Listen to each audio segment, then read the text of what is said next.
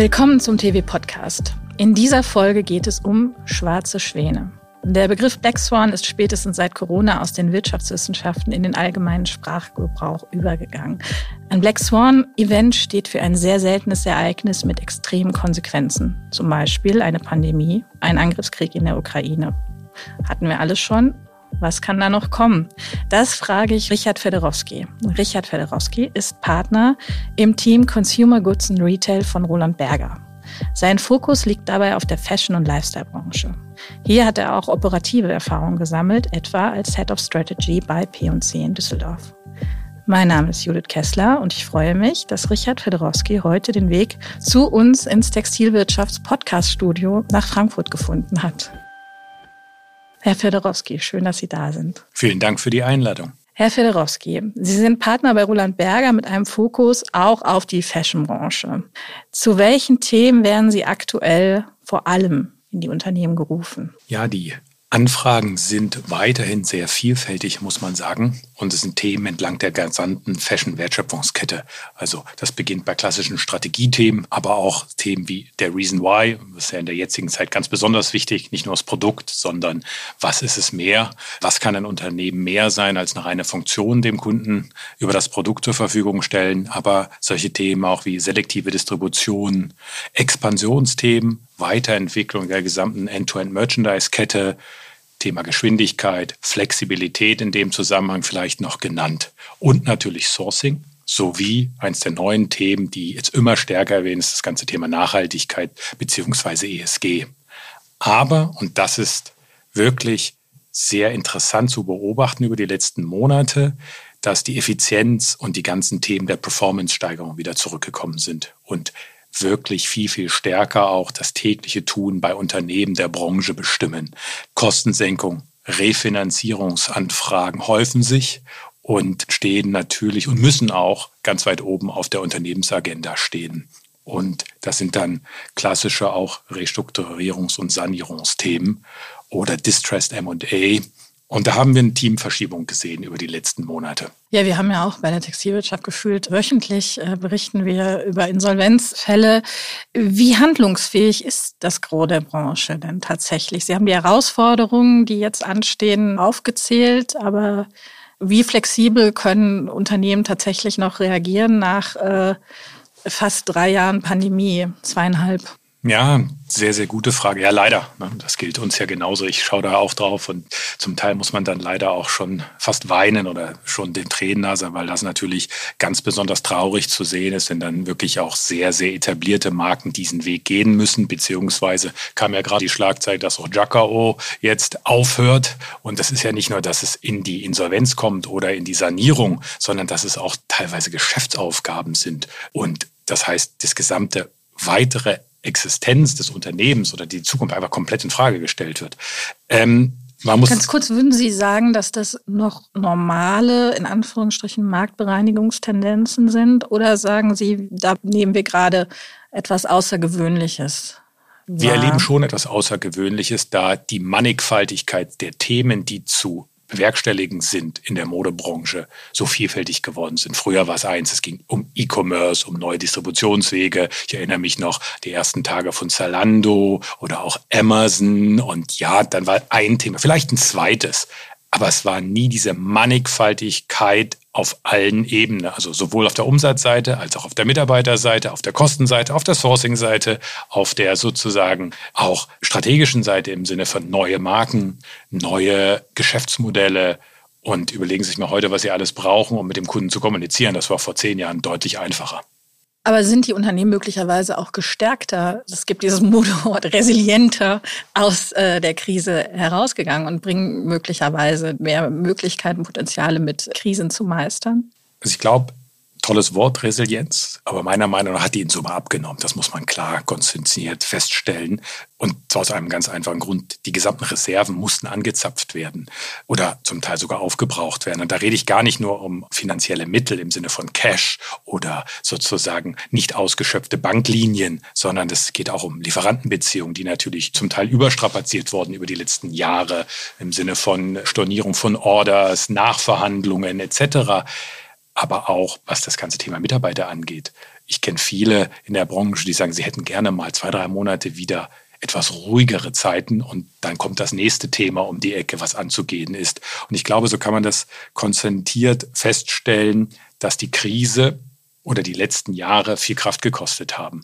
Es war ja nicht nur der Effekt Ukraine oder die Pandemie, sondern es hat ja davor schon begonnen. Wenn wir mal zurückdrehen, die Zeit vielleicht zehn Jahre zurück, mit dem Aufkommen von E-Commerce, mit dem Aufkommen von Social Media, all das waren ja signifikante Veränderungen des Geschäftsmodells, die das ganze Thema oder die Themenstellung nach sich ziehen. Und das wurde ja auch alles schon bewältigt oder musste bewältigt werden. Und somit bin ich der festen Meinung, und das glaube ich teilen viele auch in der Industrie, dass in Summe die Resilienz abgenommen hat, Komma, dazu, dass morgen unsicherer geworden ist und Jetzt muss man aber auch sagen, die Modeindustrie hat immer viele Krisen durchlebt. Schon immer. Und es gab gute Zeiten, schlechte Zeiten. Was aber nie passiert ist, und vielleicht erlauben Sie mir das Bild der Polaroid-Kamera, die ist verschwunden. Die Modeindustrie ist immer da. Die hat ein tolles Produkt. Es gibt tolle kreative Köpfe, tolle Macher, Macherinnen, tolle neue Ideen, Konzepte. Also ich will jetzt kein Schwarzmaler sein und sagen, die Industrie aufgrund der mangelnden Resilienz die Zukunft absprechen. Nein, um Gottes Willen. Ich glaube, es gibt unglaublich viele tolle Themen und die werden auch eine super Zukunft haben. Und es gibt Gewinner, natürlich. Es gibt Unternehmen, die haben die Chance genutzt, sich noch aufzustellen, sich zu verändern über die letzten Jahre, sich weiterzuentwickeln. Und es gibt auch die, die weiter zweistellige Profit-Margins erzielen. Nur. An wen denken Sie? Verzeihen Sie mir, das äh, bleibt, muss Betriebsgeheimnis oder Berufsgeheimnis bleiben. Aber es gibt tolle Konzepte die wunderbar auf der Fläche, egal ob im Wholesale als auch im eigenen Retail funktionieren, die wachsen konnten, die tolle Markengeschichten erzählen und ähm, es gibt ja auch eine Vielzahl von neuen Marken, die sich etablieren konnten über die letzten Monate beziehungsweise Jahren. Und das vergisst man ganz schnell, weil wir immer nur von Krise reden. Mhm. Und wir schauen ja immer nur auf die Fälle, die nicht funktionieren. Aber es gibt auch tolle Fälle, die funktionieren. Es gibt tolle Konzepte, egal wo auf der Welt, mit tollen neuen Retail-Formaten, mit Social Commerce-Gedanken, mit neuen Formen der digitalen Produktentwicklung. Also eine Nutshell, ja, Resilienz runter, aber es gibt auch viele tolle Unternehmen, die die Krise sehr, sehr gut überstanden haben. Hm. Sie haben gesagt, Krise überstanden, ja, aber Sie sagen auch, Obacht, die nächste Krise, das nächste Black Swan Event könnte möglicherweise schon um die Ecke lauern. Sie haben gemeinsam mit Ihrem Team, Herr Roland Berger, sieben solcher potenzieller Black Swan-Ereignisse identifiziert, die das Potenzial haben, die Branche zu disruptieren. Welche sind das? Und wenn Sie priorisieren müssen, vielleicht können Sie sagen, welche Szenarien Ihnen da am dringlichsten scheinen, wenn das überhaupt möglich ist? Ja, gute, gute Frage, vor allem der Priorisierung. Ich glaube, alle, egal mit wem wir sprechen, im und Ausland, die Herausforderungen sind groß und es gibt jede Menge zu tun. Das ist auch gut so, weil wenn nichts zu tun geht, dann könnte man ja sozusagen sich nicht weiterentwickeln. Und ich glaube, das ist auch ganz wichtig, dass man, äh, wer rastet, der rostet, wenn ich vielleicht das so formulieren darf. Und ich glaube, das gilt in der Modebranche aufgrund der Schnelllebigkeit nochmal ins Quadrat genommen. Wir haben eine wirklich Vielzahl von Gesprächen und Diskussionen über die Zukunft der Industrie, aber auch von Marken, über wie distribuiere ich, wie möchten die Kunden angesprochen werden, was wollen sie auch im Sinne von Produkt. Und das nicht nur in Deutschland, sondern auch wirklich international dort viel diskutiert und mit den Netzwerkpartnern wie Didi Axt oder Matthias Klein und natürlich mit Udox. Danke nochmal an Glenn Jones und One Big Wave, an Volker Helm, dass sie mit uns das gemeinsam durchlebt und all die uns geholfen haben, muss man sagen, weil es waren nicht nur wir, sondern es waren unzählig viele Diskussionen hier in Frankfurt Frankfurt, aber auch in Paris oder London. Und ähm, die Szenarien, die wir entwickelt haben, sind ja nicht aus dem Nichts gegriffen, sondern sie sind abgeleitet aufgrund von Themen, die Menschen, Führer, Macher bewegen, wo wir aber, wenn man so mal an Krisenfrüherkennung denkt, natürlich schon Signale sieht.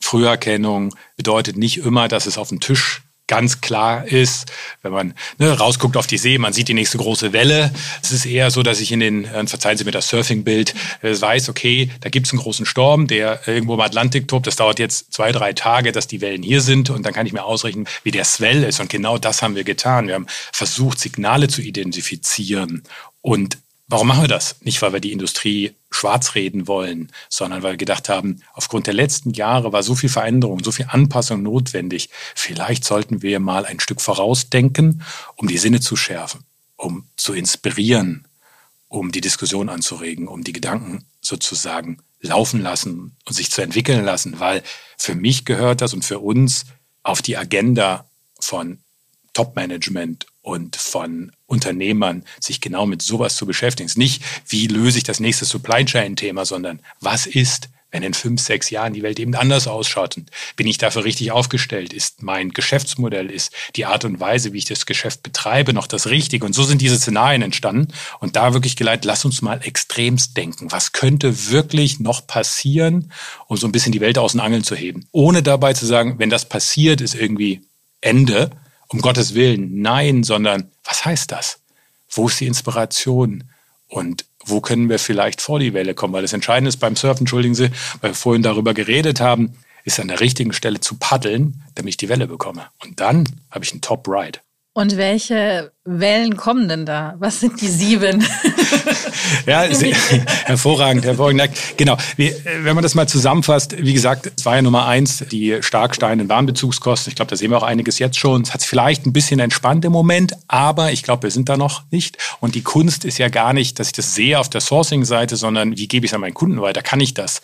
Wir sehen eine Menge Preiserhöhungen im Markt, aber dieses ganze Konglomerat um steigende Warenbezugskosten, aber auch die gesamte steigende Kostenbasis entlang sämtlicher G&V-Positionen.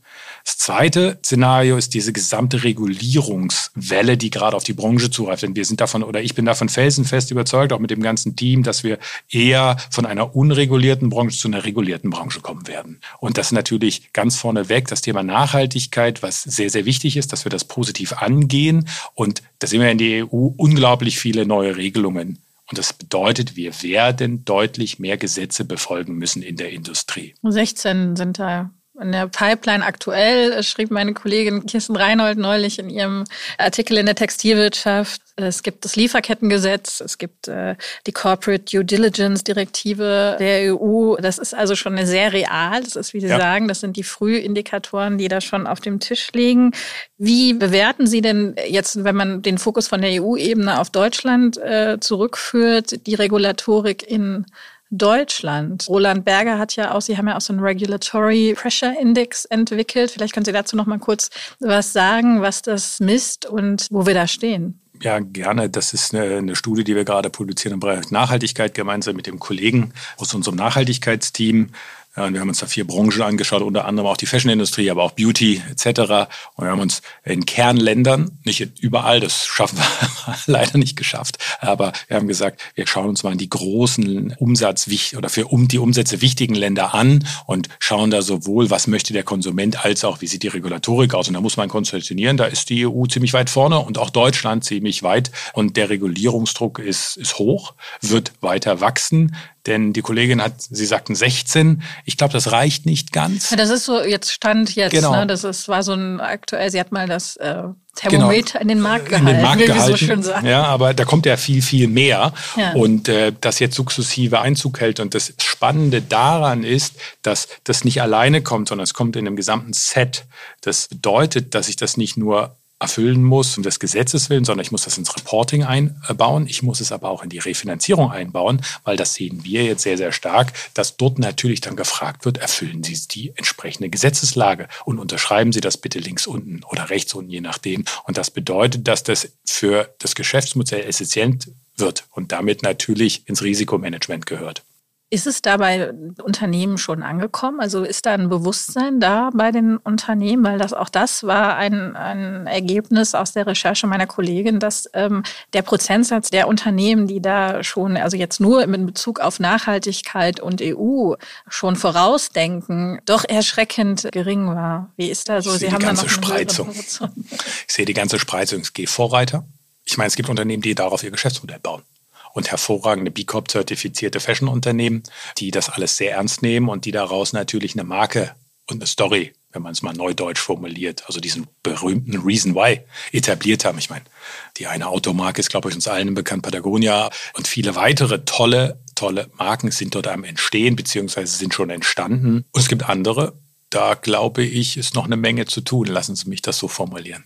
Ich glaube aber oder bin fester oder wir alle im ganzen Team sind davon felsenfest überzeugt, dass es einfach, es gehört aufs Top-Management-Agenda.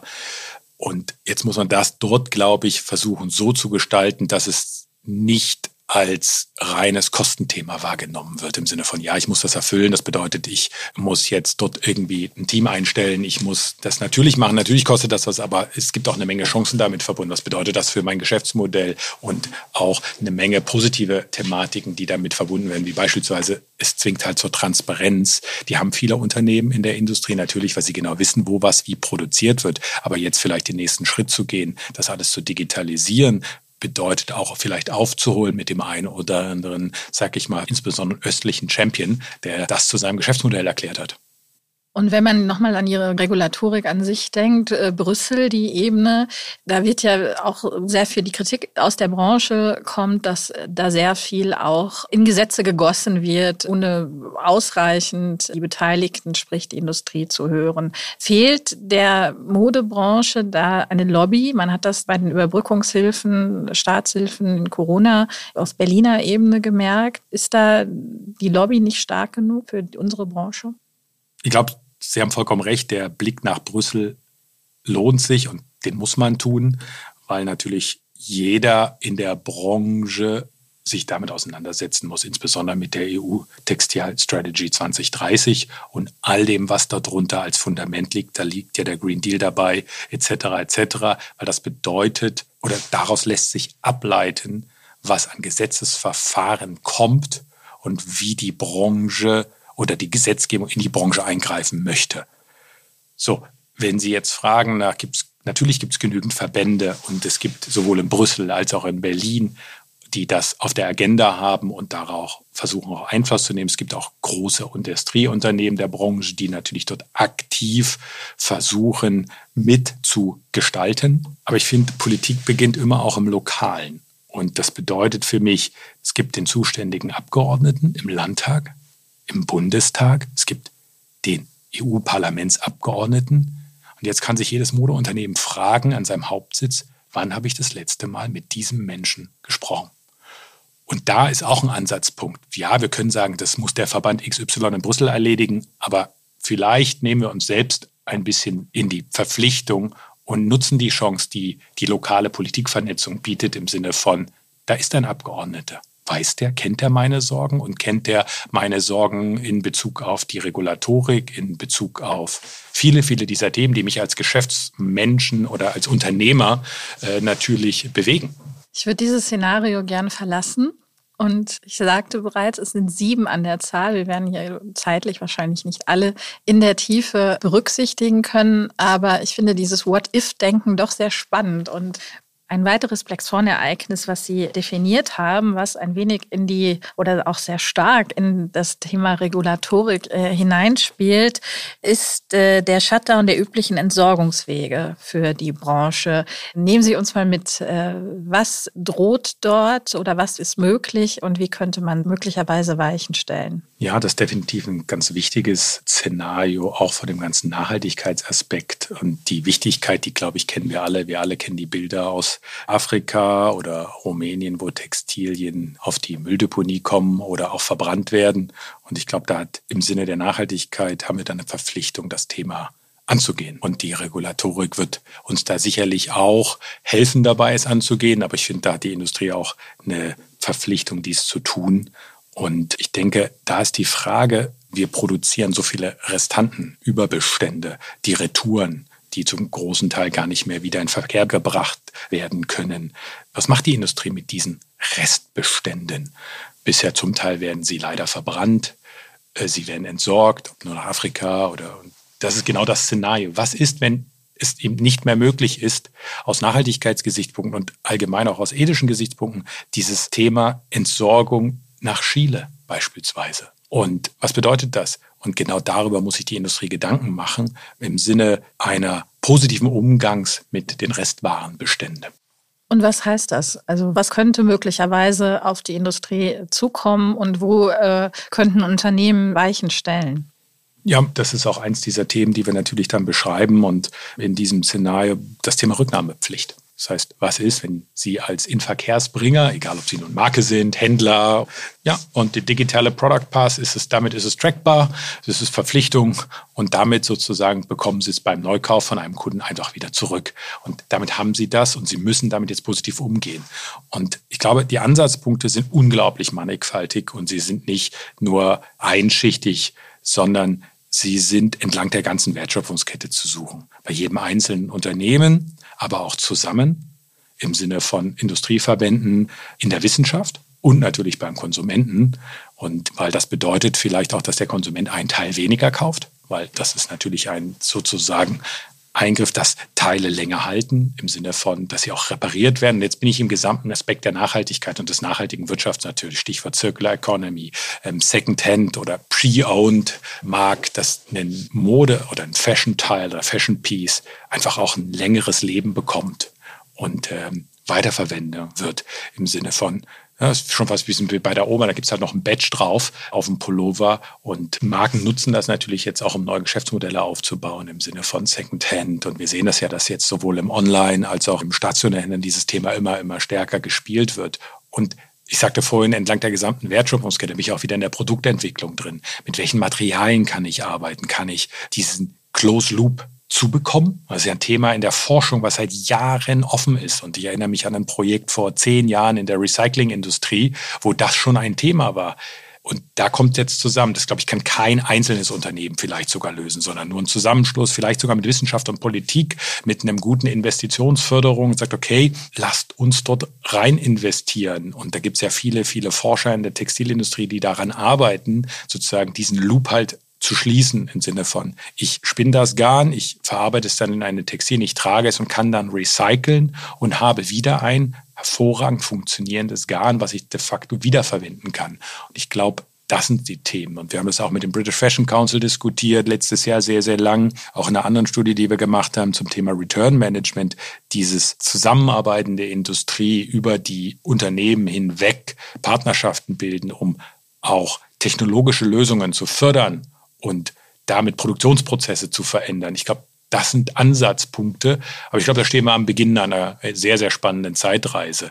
Und da gibt es ja auch viele Initiativen in diesem Bereich. Zum Beispiel? Ja, beispielsweise das Voluntary Cycling Credit Initiatives. Das ist eine Initiative, in der man sich anschließen kann, die ist branchenübergreifend, also nicht nur eine Branche, sondern wirklich viele, viele Branchen, die sagt, wir erarbeiten oder wir stellen ein System zur Verfügung im Sinne von auch von einer Art, ja, Handel von Zertifikaten vielleicht als einfacher beschrieben. Also es ist und, und vieles mehr. Und ich sagte auch die ganzen Forschungsinitiativen, die es gibt, mit den Universitäten enger zusammenzurücken, um in der Produktion den Wasserbedarf zu senken, um vielleicht auch beim Konsumenten Überzeugungsarbeit zu leisten, dass eben ein Textilstück vielleicht nicht nur dreimal getragen werden muss. Jetzt haben wir zwei Szenarien, über zwei Black Swan-Ereignisse gesprochen. Am Anfang hatte ich Sie gefragt, wie Sie diese sieben Szenarien priorisieren würden, ob dies überhaupt möglich sei. Ein Blick auf die Uhr sagt mir, wir schaffen natürlich jetzt nicht alle sieben, aber was ist eine mögliche Drohkulisse, die jetzt aktuell nicht außer Acht gelassen werden würde von diesen Szenarien, die Sie durchdacht haben mit Lenkerinnen und Lenkern? Ja, definitiv. Industrie und Handel? Also wie gesagt, hängt von der einzelnen Situation ab und ist ja ein relativ einfacher Test dann auch. Ne? Man guckt sich mit sein eigenes Unternehmen und sagt, okay, welches dieser sieben ist vielleicht für mich mehr relevant oder weniger. Ich würde definitiv dieses ganze Thema geopolitische Risiken auf die Agenda nehmen. Da würde ich sehr ernsthaft drüber nachdenken. Das geht auch, kann man mit ein paar guten Analysen natürlich dann auch schnell beantworten im Sinne von, bin ich dort einem höheren Risiko oder einem geringeren Risiko ausgesetzt im Sinne, wo sind meine Absatzmärkte, wo kommt mein zukünftiges Wachstum hin und wo hänge ich auf der Sourcing-Seite fest und wo sozusagen ist meine Wertschöpfungskette wie verankert, in welcher Region der Welt. Und natürlich, leider, leider, leider muss man sagen, das ganze Thema ausgeprägte branchenübergreifende Rezession. Ich meine, wir wissen alle, dass insbesondere der Modekonsum und damit das Consumer Spending sehr stark am Bruttoinlandsprodukt hängt und das haben wir bei jeder Krise gesehen über die letzten 20 Jahre. Der Kunde spart dann halt schnell auch an der Mode, weil er es vielleicht auch muss. Und das bedeutet, dass ich mich damit schon sehr, sehr stark auseinandersetzen muss im Sinne von, was ist, wenn wir wirklich eine branchenübergreifende Rezession, die letzte war ja eher nur eine Finanzrezession, sage ich mal, getriebene Rezession, die ausgewählte Branchen betroffen hat. Was ist, wenn es dann branchenübergreifend und auch vielleicht EU-weit passiert? Was ist dann? Ja, dann sollte ich meinen Maßnahmenkatalog rausholen und äh, das bedeutet, ich muss natürlich vorsichtig, was die Warendisposition angeht und was das Umsatzwachstum angeht, aber ich sollte meine Kostenbasis flexibilisieren und vielleicht dann in abgestuften Szenarien denken und nicht überrascht sein. Das ist ja das Eigentliche. Dieses Thema Überraschungseffekt und dann plötzlich in Hektik zu verfallen. Ich glaube, das Wichtigste ist, ich habe eine Idee, die muss nicht super ausgearbeitet sein, sondern ich weiß ganz genau, dass in drei Schritten ich dann auch mein Operating-Modell, wie es so schön heißt, anpassen kann. Und was bedeutet, wenn ich temporär auf Umsatz verzichten muss? Weil das bedeutet das ja. Und dann führe ich dann diese Anpassung, so schmerzhaft sie dann sind, auch durch. Stichwort Szenariendenken. Also es war jetzt ein Worst-Case-Szenariendenken. Wie verbreitet ist das Ihrer Beobachtung nach in den Unternehmen, auch speziell in der Fashion-Branche schon, dieses tatsächlich im Worst-Case-Szenario zu denken oder die größten Bedrohungen für mein Unternehmen durchzuspielen? Ich tue mich immer ein bisschen schwer mit dem Worst Worst Case, sind einfach Cases, ja, sozusagen. Ich glaube auch bei vielen dieser Cases wird es total tolle neue Marken geben und neue Geschäftsmodelle und äh, neue Produktionstechniken. Vielleicht wirklich die auch eine super neue Recyclingtechnik, wo eben genau das Thema gelöst wird. Und ich glaube, in all diesen Szenarien, deswegen sind ja keine Worst Case auch ganz explizit nicht so formuliert, sondern so ein Black Swan Ereignis. Das könnte passieren. Das, so sieht dann eine neue Rahmenbedingung aus, in der ich operieren muss. Und ich glaube, unter jedem Rahmenbedingung kann ich hervorragend gut Geschäfte machen und tolle Marken kreieren, tolle Retail-Erlebnisse etc. Nur eben anders. Und gegebenenfalls sind es dann neue Spieler oder neue Marken, neue Retail-Formate. Deswegen würde ich ein bisschen weg von dem mhm. Worst Case, wenn Sie mir das mhm. äh, vielleicht verzeihen. Ähm, ich glaube, dieses Case-Denken oder dieses What if ist bei vielen nur begrenzt ausgeprägt, wenn ich mir das überhaupt erlauben darf. Aber auch dort ist es so schwer, ein Pauschalurteil zu fällen. Das möchte ich auch nicht, weil es gibt tolle, tolle, tolle Macher in der Industrie und, und, und Kreative und die so viel auch schon geschaffen haben und die natürlich so denken, sagen, was könnte der neueste Trend sein? Das ist ja auch ein neues Szenario, was aufgemacht wird. Oder ich glaube, dass wir aufgrund der Erfahrungen der letzten Jahre nicht mehr negieren können, dass Veränderungen nur noch alle 10, 15 Jahre mit einem großen disruptiven Event kommen, sondern dass die Veränderungen viel, viel schneller kommen, dass die Entwicklungszyklen kürzer geworden sind. Das bedeutet, dass ich vielleicht viel intensiver als noch vor 10, 15 Jahren, sage ich mal, meinen Strategieprozess fahren muss. Und es gehört einfach aufs Top-Management oder auf die Klausurtagung der Eigentümer mit vielleicht seinem ausgewählten ähm, zukünftigen Führungsteam sowas vorzudenken. Und dann wäre mein Perpetuum an die Industrie auch mal außerhalb gewisser Rahmenbedingungen nachzudenken. Und das kann auch viel Spaß machen. Man sagt, was könnte denn uns noch? Und letztendlich, wie entsteht Innovation? Wie entsteht Disruption? Wenn man das jetzt mal eigentlich nimmt, was wir da gemacht haben, genau so gründen Sie ein Startup. Weil genau das ist die Frage, wo ist mein Consumer Pain Point? Wo ist die Industrie schwach aktuell aufgestellt? Was könnte passieren? Und jetzt die Frage, nicht, was heißt das im Sinne von Risiko und oh Gott, sondern wo ist darin jetzt die Chance und wo ist darin meine Opportunität? Und dann gründen sie tolle neue Marken, Geschäftsmodelle und haben eine tolle sozusagen Aufgabe fürs Team. Es gibt Unternehmen, die haben Black Swan Teams etabliert, eingeführt. Ist das sinnvoll? Ich glaube, je nach Unternehmensgröße. Das muss man erstmal konzentrieren. Nicht jeder kann sich das leisten, aber es gehört in jede Strategieabteilung, Corporate Development, Business Development ähm, Abteilung mit rein. Es gehört in den, wie ich vorhin gerade ja schon gesagt habe, in den Strategieprozess oder in, wenn man sagt, was ist meine Vision, was ist meine Langfristplanung, vielleicht nicht nur im Sinne von drei bis fünf Jahresplan, sondern eher so diese zehn Jahre mal vorausgedacht, wie entwickelt sich die Industrie, wie bedeutet das? Ich würde viel mehr plädieren, dass es wirklich in die jährliche kritische Auseinandersetzung mit seinem eigenen Geschäftsmodell rein gehört und dann vielleicht jemand oder ein kleines Team damit zu beauftragen, zu schauen, okay, wenn ich das glaube, das sind solche möglichen Szenarien oder das könnte passieren, dass man dann ein wenig das Thema Frühwarnindikatoren aufpasst. Wenn das denn kommen könnte, was wären denn Anhaltspunkte? Und da sind wir wieder bei der Regulatorik der EU. Es sollte bitte keiner in der Industrie überrascht sein in zwei oder drei Jahren, wenn die Reportings halt einfach verpflichtend sind. Und wenn es ganz klar heißt, ich möchte jetzt den CO2-Fußabdruck dieses Produktes wissen. Jetzt haben wir sehr viel schwarz gemalt oder uns sehr viel auf Black Swans fokussiert, um nicht das böse Wort Worst-Case-Szenario zu benutzen. Vielen Dank. Aber was äh, stimmt Sie denn zuversichtlich mit Blick auf die Modebranche? Ja, das heißt einfach Black Swan. Ich weiß auch nicht, welches äh, sozusagen äh, der schwarze Schwan. Äh, gut, es gibt halt eigentlich keinen. Ne? Deswegen nochmal gut, dass wir eben dieses, es sind nicht Worst Case, sondern es sind mögliche neue Rahmenbedingungen, die auch hervorragende Chancen beinhalten. Ich glaube, ich versuche persönlich immer positiv zu sein, auch, Entschuldigen Sie, das klingt platt, äh, aber in der Krise oder in der Veränderung besteht ja auch immer genau die Chance, was Neues zu schaffen. Und ich glaube, die Industrie hat so viel Kraft und immer wieder bewiesen, dass sie fantastische neue Dinge schaffen kann.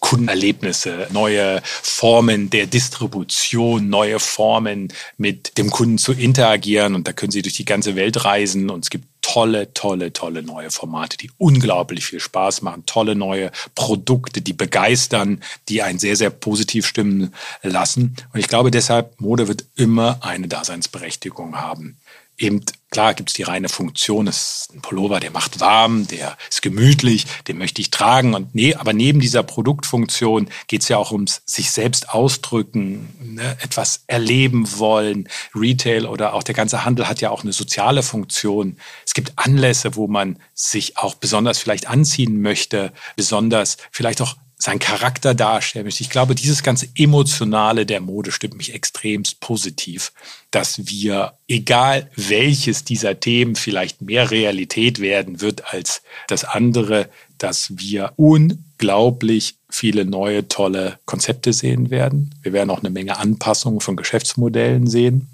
Und ich wünsche mir, dass man das gemeinsam gestalten kann und wirklich deutschen Fashion Power. Das ist doch ein schönes Schlusswort. Herr Fedorowski, vielen Dank, dass Sie zu Gast waren im TV-Podcast. Und bevor ich Sie quasi entlasse, noch eine Frage, die wir all unseren Gästen stellen im TV-Podcast. Wen würden Sie gerne mal im Textilwirtschaft-Podcast hören? Oh, das ist echt eine gute, gute Frage ich würde es gerne mal so formulieren, mit wem würde ich gerne abends sozusagen mal zusammensitzen und mir gerne bei einem Glas Wein mich über die Branche unterhalten.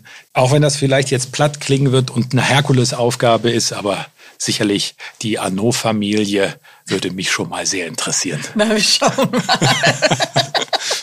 wir schauen mal, was wir da machen können. Vielen Dank, dass Sie auf jeden Fall bei uns waren heute zu Gast, Herr Federowski. Gerne, vielen Dank, dass ich da sein durfte. Das war Richard Federowski, Partner im Team Consumer Goods and Retail von Roland Berger. Und das war der TV-Podcast. Alle, die noch einmal tiefer in die Black Swan-Szenarien eintauchen wollen, finden den Link zum Roland Berger Paper in den Show Notes. Mein Name ist Judith Kessler. Vielen Dank fürs Zuhören und wenn Sie mögen, bis nächste Woche.